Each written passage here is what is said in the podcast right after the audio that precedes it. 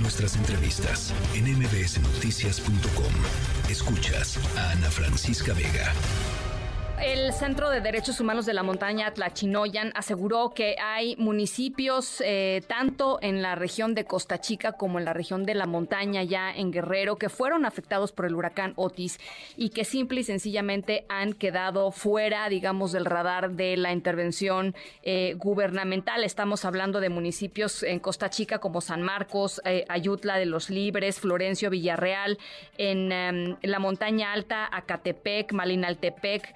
Eh, en fin, hay varios eh, municipios que estarían en, condiciones así eh, y por supuesto es importante voltear a ver qué es lo que están pasando estas personas y muchos de sus habitantes que además... sufrieron graves afectaciones porque algunos de ellos viven como migrantes en el puerto de Acapulco. Abel Barrera, director del Centro de Derechos Humanos de la Montaña Tlachinoyan, gracias por platicar como siempre con nosotros, Abel.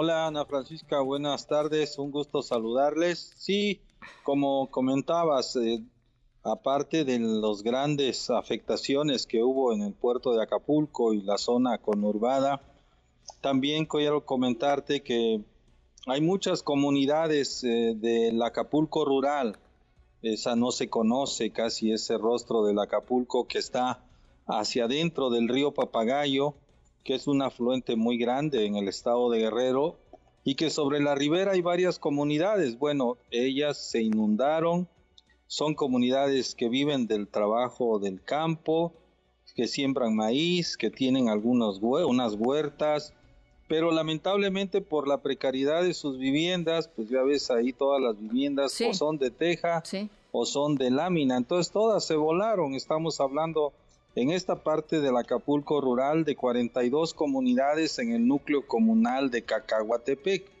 Y en, ese, en esa franja, rumbo a San Marcos, hay 82 comunidades rurales de esa cabecera municipal que también sufrieron afectaciones. Y no digamos en la parte que pues colinda con la costa montaña, como esa Ayutla de los Libres, también ahí fueron los vientos los que más afectaron. De por sí es zona que llueve, pero la lluvia no hizo tanto daño sino el viento. Entonces están sin techos. Eh, en las montañas es más la afectación de las milpas, pero pues la milpa en la montaña para las comunidades indígenas es su vida. Claro. Eh, mientras no tengan milpa, van a, va a haber hambre. Entonces ahí urge la presencia de los servidores que son los que levantan los censos, porque hasta la fecha, dos semanas, no ha habido pues este recorrido que quisiéramos en las partes que de por sí están afectadas, de por sí son comunidades damnificadas de muchas este, desastres naturales, pero también de olvido gubernamental, y ahora se incrementa más la afectación. Y la verdad la gente pues no va a ver de otra que salirse de su núcleo comunitario para irse a trabajar como jornaleros agrícolas en condiciones sumamente pues este precarias porque les pagan lo mínimo y tienen que trabajar a destajo para que les pueda convenir estar en otros eh, campos agrícolas del estado de otro estado. El, el, otra de las realidades, lo, comentaba al inicio también Abel, eh, si nos puedes confirmar, pues es que muchos de las personas, muchos de los chicos y chicas este, de estas comunidades, pues terminan trabajando eh, como, como trabajadores domésticos en el puerto de Acapulco y, y, pues tampoco los están censando porque pues formalmente no viven ahí, ¿no? Pero pues eh, completamente este, vulnerables frente a lo que pasó.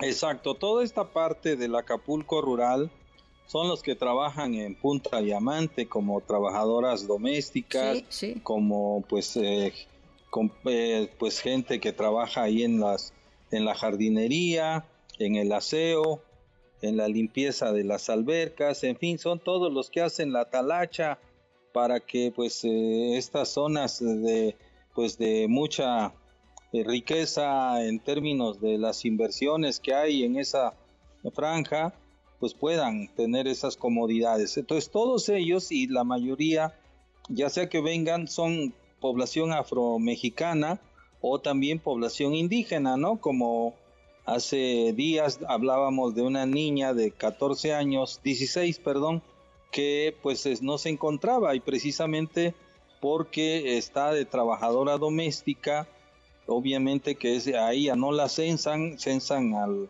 patrón, a la patrona, y pues estas, esta, estas familias o jóvenes indígenas que salen a trabajar, pues son los que andan en las playas vendiendo pues eh, artesanía, vendiendo ropa, vendiendo alimentos, ¿no? Son los ambulantes de las playas, de las calles o también de los que están haciendo las labores domésticas. Toda esta población indígena que, que pues hay colonias también ahí cerca de La Laja, en Acapulco, varios ya hay asentamientos, pero que lamentablemente no se ha identificado a estas poblaciones que sabemos que las afectaciones son diferenciadas, ¿no?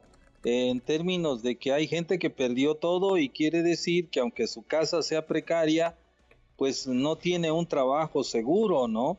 No tiene la posibilidad de cómo recuperar y techar su casa.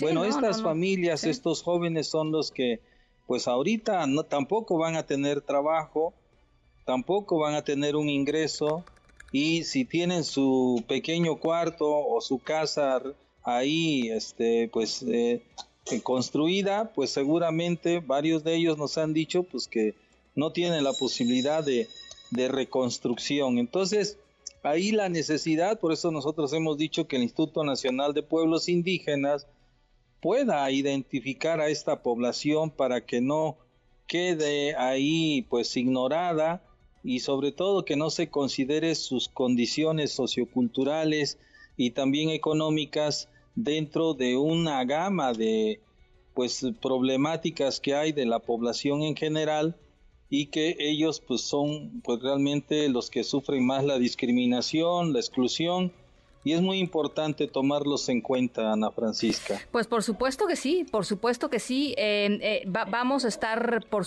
eh, preguntándole al gobierno federal cuál es el plan para todos estos municipios y para todas estas poblaciones flotantes, vulnerables y, e históricamente discriminadas, Abel, porque creo que sí es muy importante que se visibilice lo que está sucediendo con miles de personas, ¿no? No estamos hablando de unas cuantas, aunque fueran unas cuantas importan, pues, pero son miles de personas en esta situación.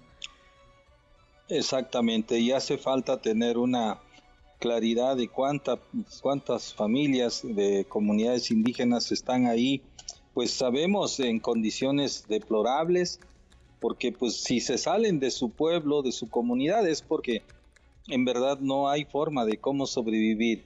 Muchos jóvenes pues son bilingües, algunos no hablan bien el español, sobre todo las eh, niñas que salen pequeñas y se arriesgan a ir a buscar un ingreso porque en su comunidad tampoco hay pues formas, fuentes de trabajo que les permitan eh, pues tener un ingreso. Entonces sí, más ahora con pues los estos desastres, pues la situación se complica más, se complejiza en términos de que no hay posibilidades de que puedan estudiar los jóvenes porque hay que trabajar, porque la familia no tiene ingresos, porque los apoyos que vayan a llegar, si es que les llegan, pues no van a ser suficientes como para reparar una casa, una vivienda o para pues mm, recuperar lo que perdieron y también de la posibilidad de, que puedan estudiar. Entonces, una situación sí que trunca proyectos de vida y eso es lo que preocupa. Bueno, pues por supuesto estamos, eh, estamos a la pendiente. Muchísimas gracias eh, por platicar con nosotros, Abel. Estamos en el tema. Muchas gracias también. Seguimos en contacto y un saludo desde acá de Tlapa, Ana Francisca. Hasta luego. Muchas gracias, eh, Abel Barrera, allá desde Tlapa, desde Tlapa Guerrero. Noticias.